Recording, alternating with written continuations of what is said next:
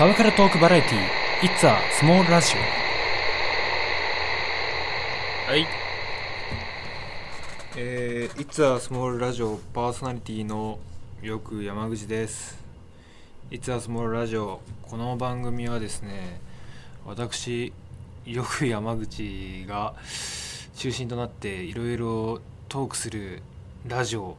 だったかと思います。はい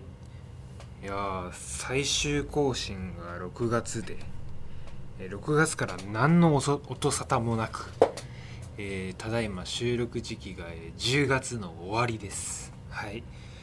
ね続かないラジオより続かないってどういうことなんだよっつってね。はい。本当に申し訳ございませんでした。はい。ケータケータマンさんあのまだネクタイはあのかけ間違えてないです。はい。まだですけどね。まだかけ間違えてないです。というわけでえー本当にお久しぶりです。10月というのはですね一応このラジオが始まったのが10月なのでまあ一応「えー、It's a Small ラジオ」1周年なのですが、え1周年にもかかわらず何もしなかったというのはひとえにですね私のあのやる気のなさといいますかまあいろいろあるんですよ。いろいろあるんですよ。あのなんかバイトつらいとかバイトつらいしお金あんま入んねえししたらもう就活に向けて準備しなきゃとかせちがらいよっつって。あとあのそんな感じなんです。はい。あの最近実はあの夏休みの終わりにですね自動車免許の教習所に通い始めまして今仮免許なんですけどあの何なんですかねあのはみ追い越し禁止とはみ出し追い越し禁止っていうあの標識の違いあれ何なんですかね？本当にあのあれ何なんですかっていう。いや追い越し禁止でよくねって思っちゃうのがまあ今日この頃です。はい。なんでそのよりあの免許教習所通ってからはよく道で歩いてたりすると運転してるドライバーさんの顔とかまあ表情とか見るんですけどまあ守ってないですねみんな。教習所で習ったこと。まあちゃんとさすがに止まれの標識とかで止まったりするんですけどまあ平気で携帯で電話するわ。ウィンカー出さねえわ。まあ車線変更のです。さすがにあの右折左折する時はですねちゃんとウィンカー出してる人いますけどまあ出さない。何なんだと。さすがはあのー全国で一番交通事故が多いと言われてる神奈川だなってそうがっくりしてしまいます。はい。というわけであのー心境を軽く説明しますと、えーまずこの番組で、えーよくパーソナリティをしてくれていた東間刹那君はい。東間君とはですねまあ見事に今うん見学？まあいろいろございましてですねあのサークルに来てない。同じサークルに所属してるんですけどサークルの出席率が悪い。なんで部長である僕がですねまあサークル来なさいよ的なことをちょくちょく言ってたんですけどまあついにあのまあなんですかねちょっと調子のいい言い方するとあの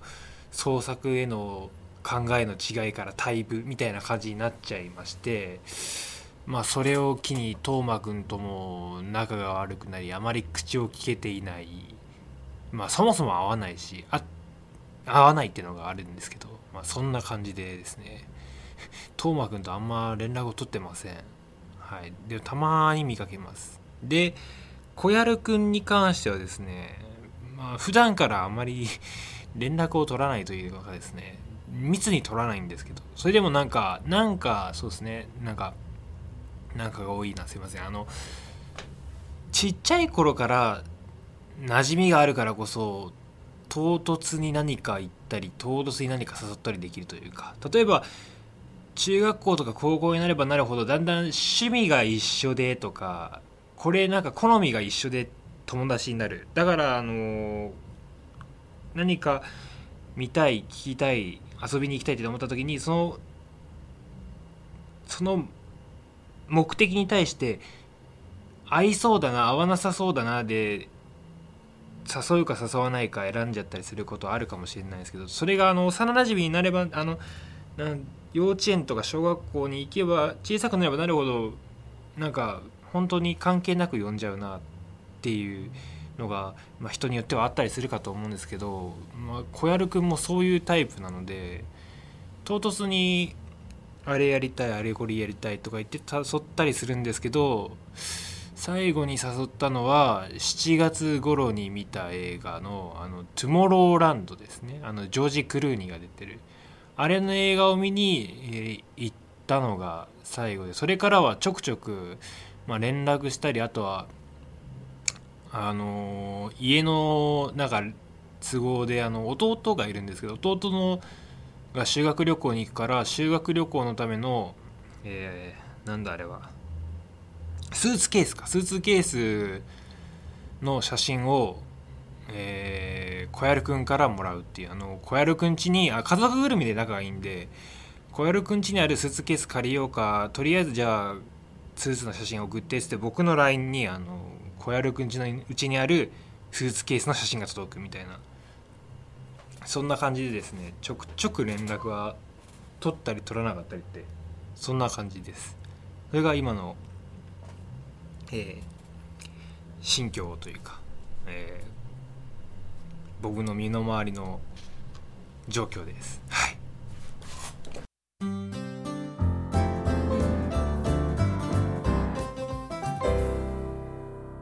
というわけで、えー、いつはそのラジオの今日は何回目にやるんだろう。14回目。14ですね。14なんですけど、えー、前回予告してた時はなあ E3 の話したいねとか言ってたんですけどもう E3 どころか TGS まで終わるっていう、まあ、そんな感じでですね。今年あの TGS 毎年ここ数年は行ってたんですけど珍しく珍しく今年は行かなくてですねまあお金がなかったってだけなんですけどそれにしてもあのーまあ、まず E3 がいくか。E3 今年の E3 でいうとやっぱあれですかね。FF7 の発表がでかかったかなと。シェンム3もだいぶでかかったですけど僕シェンムシリーズ実は名前こそ知ってはいたんですけど遊んだことがないって感じだったんでなんかねリマスター版が出るんだが出ないんだがでちょっと噂が慣れてたんでもう出たらちょっと遊んでみたいなでシェム3も遊んでみたいなって感じだったんですけどそうですね FF7 のリメイクはやっと来たかと。やっと来たかと。実はあの FF7 は遊んだことがなくてのくせにあの DVD のアドベント・チルドレンと PSP で出たあのクライシスコアはそれぞれ遊んだり見たりして特にクライシスコアは毎回遊ぶたびに泣くっていうのがまあ恒例だったりします。はい、あの毎回あの2回目3回目とかどんどん回数を重ねるたびに泣いてますね。はい、であのー、FF7 個人的にあのクライシスコアとか好きなのはあのもちろんお話とかも好きなんですけどその現実がさらにすごくてあの FF の、えー、クライシスコアの主人公のザックス役の鈴村健一さんですね。鈴村健一さんがエアリス役の坂本真綾さんと結婚しもうその時でもだいぶ上がったんですけど来たと時代が来た時代っていうかフィク現実がフィクションを超えたぜやったぜって思ってたら今度はあれですねその鈴村さんが作った所属事務所にクラウド役の櫻井さんが所属するっていう。あの、えー、シンラから敵の敵組織ではシンラから逃避行してる時にザックスが、えー、っと主人公のザックス君がエアリスと会ってその後何でもや開こうぜ一緒にクラウドお前も一緒に開こうぜっつってあのオチだったんでちょっとたまにその時あのその桜井さんが所属しましたって時も泣きそうになるっていうのが FF の思い出です。FF7 の思い出です。はい。いやにしてあれですね。あの FF7 もそうですしなんかまたニーヤの新作がニーヤも遊んだことないですあれニーヤだよね。ニーヤの新作も出るけどニーヤも遊んでないんですけどあのとりあえずあの今年 E3、まあ、と TGS とあのースクエニがやべえなと。いや前々から感じてたんですけどスクエニがやべえと。もう現時点で PS4 向けタイトル何本あんねんみたいな感じでですね。すんげえいや今怒涛のもう PS PS3 自体のあのボロクソに言われてた、えースクエニをおめえ返上と言わんばかりに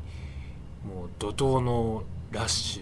ュであれですねもう11月の26日には DCD アーケードも出ますしでそうですキングダムハーツでいうと2.8なるものが出るっていうあの FF7 の時もそうだったんですけどテレビであテレビじゃないパソコンでカンファレンスやっててカンファレンス見るんですよね。でえーっと FF7 を見た時は学校のパソコンで見てたんでちょうどあの E3 のあのソニーカンファやってる時はあの授業がなかったんで学校の PC 室でえーあれはユーストだったかな。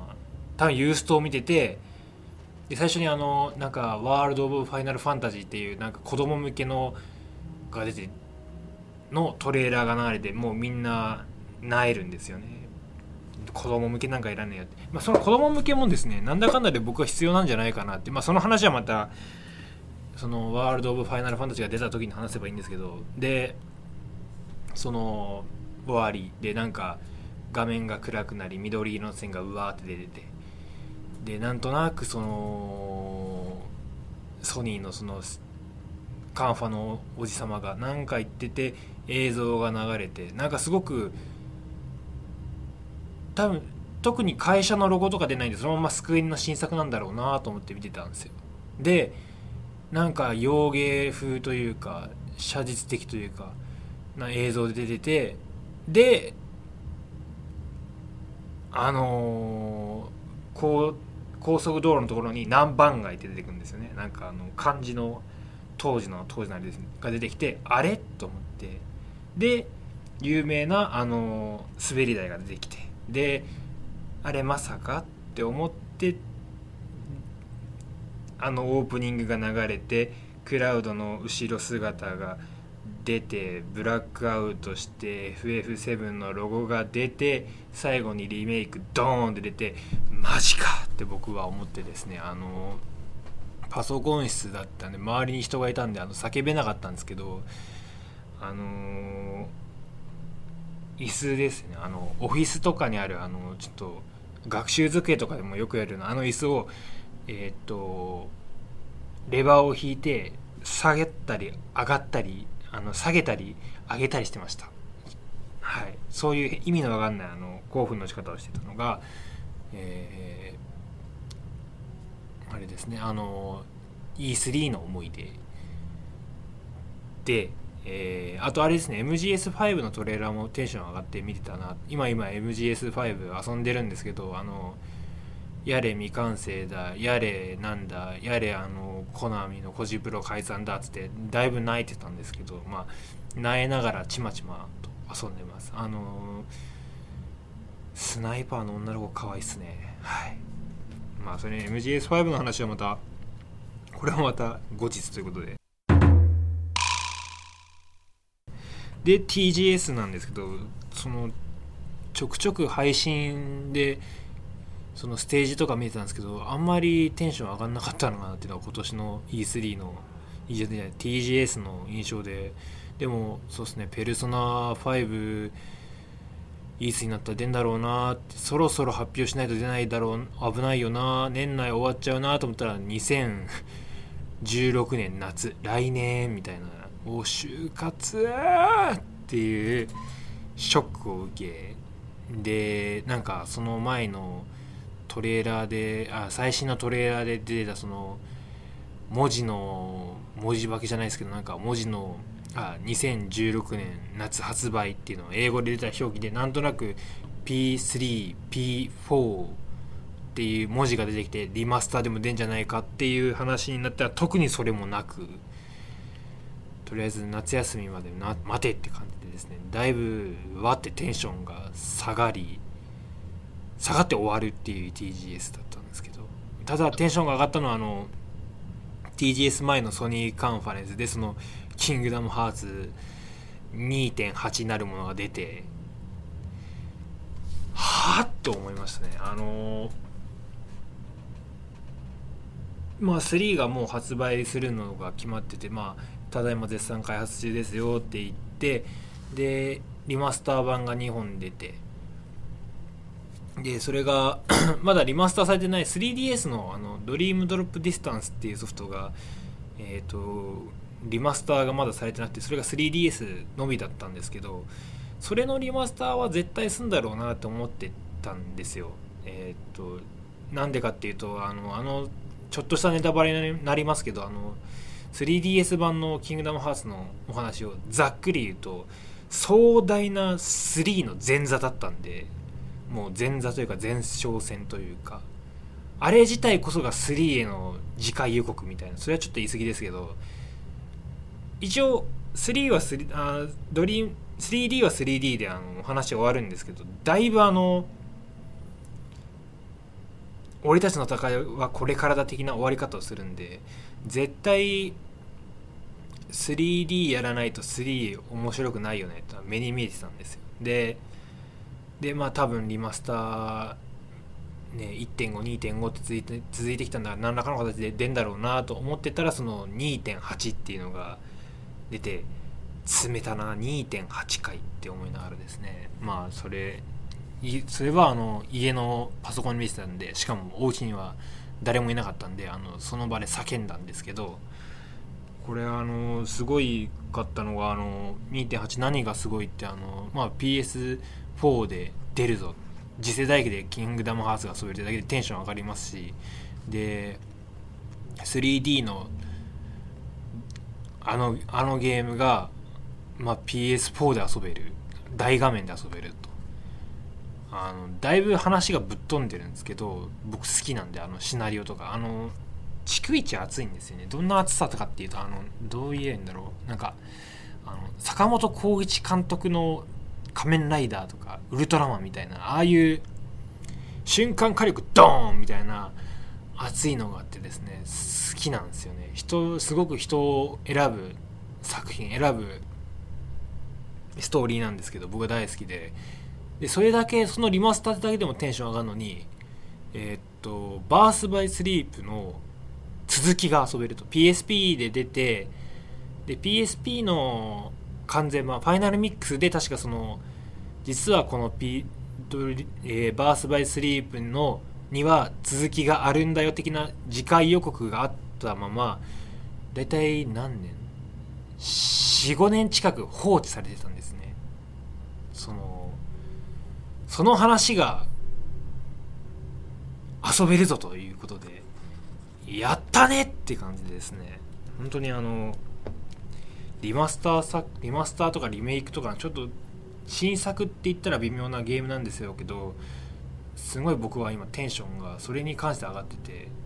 楽しみだなって思いながらはい発売を待ってなんか来年発売らしいんで、はい、多分あの2.8は今ピンときてないなんかねどうせリマスターなんでしょみたいな感じの人たちにピンと言うとあの MG メタルギアでまた言い表すとピースウォーカーとグラウンドゼロズが一緒になってるみたいなもんだと思ってください。あのファントムペインがキングダムハーツで言うと3であるとすれば。ドリームドロップディスタンスと,、えーと、その2.8とりあえず2.8はピースウォーカーとグラウンドゼロズとは4みたいな。そういう気もしていればいいんじゃないかなってそれだけ重要なのかなって僕は思ってんであのぜひあの最悪あのー、2.8から始めるのもありかな特にドリームドロップディスタンスには過去作の振り返り機能みたいなのあったんでそういう意味ではあの2.8おすすめできるんじゃないかなと。まだねなんかティザームービーとスクリーンショットが数枚出ただけなんで何とも言えないんですけど。はい。それがあの TGS とキングダムハーツの話ではい。ですね。ちなみにあの11月の3日にね東京ディズニーランドの方でキングダムハーツのイベントがあるんですよ公式の。で僕はあのどうせ当たんないんだろうと思ってチケットの抽選予約したら当たりましてなんであの11月3日キングダムハーツのイベント行きますんでそれっぽい人がいるなと思ったら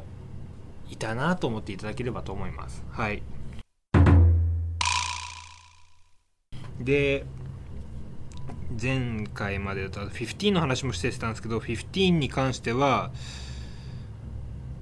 えー、っと正直そのなんか見れば見るほどテンションがそのトレトレーラーひどかったな。あのー、なんだっけえー、っと GC ゲームズコムっていうあれドイツのイベントでしたっけ？ドイツのイベントのトレーラーが短くて大した内容じゃなくてみたいな感じで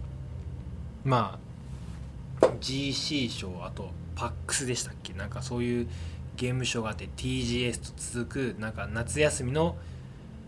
ゲームショーゲーム市みたいなのでずっと同じトレーラーをその、えー、イベントが出るたびについ、えーと、ディレクターズカット方式でどんどん追加して TGS でやっとその、えー、何ですかねダウントレーラーっていう名前のタイトルのトレーラーが出てくるんですけどまああの宣伝が下手って微妙って思って、買うんですけどだんだんテンションっていうかあのボルテージが下がってきてで FF15 に興味が若干薄れててでそこになんかアンチの人たちのなんかつまんないそのコメント大荒れみたいなのもアイス重なってすごく興味が若干薄れてきてるんですけどとりあえず3月になんか発表会があるらしいんでそこで一気にドーンと上がればいいかなと思ってますしあどうせ買うんでどうせ買うしみたいな。どうせ予約して買うしみたいな。多分ギリギリになったらギリギリに出るねトレーラーでテンション上がるのがオチかなって思っています。なんでまあ心配もせず期待もせずとりあえず放置。そんなのが15の、現状ですね。ちなみにあの体験版のアップロードしてえー、っとアップロードして遊んだんですけどななんだろうななんかまあとああれ体験版っていうよりですねあれなんですかねプロトタイプっていうかまだ魔法がなかったそれこそ連携が追加されたんですけどえー、っと普通の物理攻撃剣振ったり槍でついたりとあと仲間との連携だけなんでそれでだいぶスムーズになったんですけどでもやっぱりあの作業感が否めないのとえー、っと移動がだるい現状でですねあの MGS もそうなんですけどあの広いオープンワールドですっていうこうあの宣伝文句に打たれてであと最近オープンワールドをあまり遊んでこなかったからこそもう行けるところまで行けますっていうのにテンション上がってたんですけど「わあすげえ!」っつって「あそこも行けるよわあ!」っつってローディングなしでずっと行けるって思ってたんですけどだんだん移動が軽くなってきてめんどくさいなってテレポートしてえなと思っててで、まあ、あのゲーム本編だと FF だとチョコボに乗れるっていう情報も出てるんですけどもう現状で若干オープンワールドってものに対して抵抗が出てきてるのが懸念材料かなって思ってます。はい、とはいえあの15はねあの、まあ、遊びます買います。まあ、前回も言ったようにあのベルサスの頃のお話を小説にして出してくんねえかなっていう願望を描いてるんですけど特にそういう噂もなくって感じですねでもまあ待つっていうのが待つっていうね感じですでですねあと映画ですとあのその小籔君と「トゥモローランド」って映画見に行っててえ、っとディズニーで今まであのそれこそカリブの海賊パイレーツ・オブ・カリビアンとかホーンテッド・マンションとかですねあとあセンター・オブ・ジアースはディズニーなのかな、まあ、違うような気がするけど。とりあえずあの今までディズニーのアトラクディズニーのアトラクションが映画化になる。あとこのこの前発表されたのはあれですね。あのジャングルクルーズ映画化しますとかありましたけどトゥモローランドはその1個のアトラクションというよりはエリアの元にアトラ、えー映画にするっていう感じで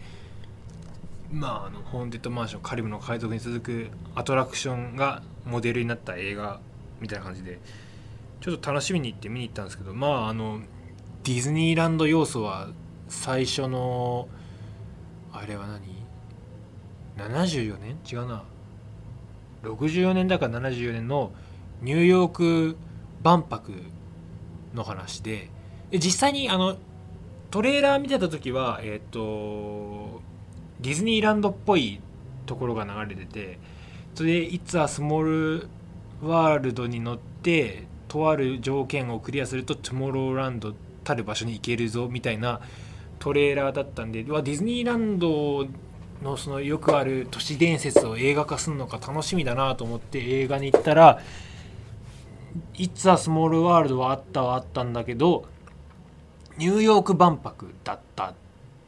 ていうところにまあへこむ人もいるのかもしれない泣える人もいたと思うんですけど、まあ、僕はテンションむしろ上がってですね。っていうのもあの「It's a Small World」ってもともとそのニューヨーク万博でウォルト・ディズニーが作ったパビリオンだったんですよね。であれ70え74年？74年だから64年ですよ確か。確か。年号はすみません忘れちゃ忘れちゃったんですけど。確かにでニューヨーク万博で「It's a Small World」を作りで万博終わった後に移設したん移設だったのかな？移設でディズニーランドに作ったっていうのがまあスモー「It's a Small World」の始まりでで。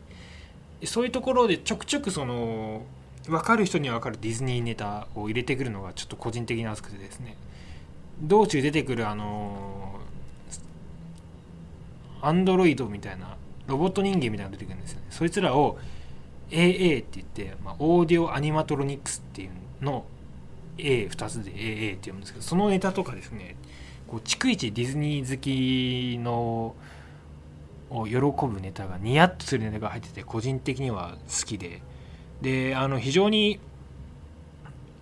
その意見が割れてたりその先民思想っぽいよねみたいな話があったんですけどちょっとひねくれてるのかなって。割とあの 僕個人としてはあのなん古き良きトゥモローランドといいますかえーっとミート・ザ・ワールド。っていうアトラクションがディズニーランドには東京の方ですね。東京にあったりとかあとえーあれはなんだっけ。ビジョナリアムか。ビジョナリアム、まあ、この2つともですね一応親曰く「お前は乗ったことがあるよ」と。言われたんですけどいかんせんちっちゃかったんで覚えてなくてですね大体その2つとも YouTube とかニコニコ動画で見た勢っていう後追いなんですけど、まあ、その2つのそのアトラクションのメッセージとかこもってるメッセージを映画化したか映画化しましたみたいな感じのもう非常にディズニーらしい映画で、はい。ま、ところどころ「いやお前それはどうなの?」みたいな描写等あったんですけど僕個人としてはですね「トゥモローランド」結構面白かったなと思います。あ確かにいろいろあらが目立ったりするんですけど少なくとも、うん、つまんない映画じゃないと思うんでぜひあのーまああの最近ブルーレイ DVD 出てリマス、えー、とレンレンタルも多分始まってたりすると思うんでですね。ぜひちょっと見てみようかなと思って思う人がいたらぜひ見ていただければなと思います。はい。確かにあらはあるけど。僕結構好きですね。はい。でですよ。最近あと他にあとは仮面ライダーですね。仮面ライダーの最近ゴーストが始まってえっ、と YouTube で出た先行動画なるものがあるんですよね。あの9月の1日に。いやまだは映画あのテレビ本編始まる1ヶ月前に出たんですよねあれ。もうかって思ったんですけど。あの実はあの PR 動画にえっ、とエキストラで僕が出てます。はい。あのこれかなと思ってもそっとしてそっとしといていただけたらなと思います。はい。あのゴーストに関してはなんかやっぱおもちゃスポンサーだからしかないんですけどだいぶインフレが強いなというか1話完結なんですよね今のところ。今4話まで拝聴済みなんですけど1話完結でボリューミーできついなっていうのがあるんですね。見てました。はい。あのでゴーストに触れたからぜひドライブにも触れておきたいと思うんですけどドライブはあれですね。終わりよければ全てよし感が全部出ちゃったかなっていう感じで。中盤いや中盤からだいうんでもどうなんだろうな。なんかおもちゃの消化不良が大きいというかですね。あの本当に良くも悪くもあのその反則で終わるというかちゃんとギミお話の中にギミックとしてそのシフトカーと呼ばれる車たちが車たちの力を借りるんですけどその最あまり使われてねえなってこうもどかしいなって感じでしたね。であの劇場版のサプライズフィーチャーも実はあの公開日初日に見に行ったんですよ。結論あのまあうんと面白かったんですよ。ちゃんと お話もあのだいぶ丁寧ででもう視聴見てる観客側も騙すっていう裏切るようないい展開もあったんですけどなんかこじんまりとしちまったなって。多分あのだいぶあのお話はすごく良かったんですけどアクション面が地味になっちゃうのはどうしてもあの春とか冬でなんかあのもうお話が破綻してもう物量で勝負みたいなですねなんかライダーいっぱいドーンギャンドーンみたいなのを見慣れちゃったせいかそのシリーズ単体での劇場いわゆる劇場版がちょっと地味に見えちゃったなと思っちゃってちょっと肩透かしを食らっちゃったんですけど多分あれは DVD とかブルーレイでレンタルしてる頃に改めて冷静に見るとお結構面白いじゃんって思うっていうあのウィザードと同じパターンかなって思ってます。はい、なんであの当時あの当時あの敵のダークドライブとあのボルクスワーゲンでしたっけ？あれ？ボルクスワーゲンだっけ？あの車なんだったっけあれ？とりあえずあの有名な会社を劇場版用にペイントした車が出るんですよね。あれ何だったっけ？ちょっと今調べます。とダークドライブが載せたのはメルセデス・ベンツの最新モデル。確か。最新モデルだったんですけど。あれは確かに超かっこよかったです。とりあえずあのカーチェイスとかのシーンとかあと敵のダークドライブのバリバリのあの近未来感はですね未来感スタイリッシュ感はかっけえなって思って見てましたね、はい、特にそのダークドライブ関連のお話の種みたいなところはすごく楽しめたかなと思います。はい。なんかさっきから文句ばっか言ってんな俺。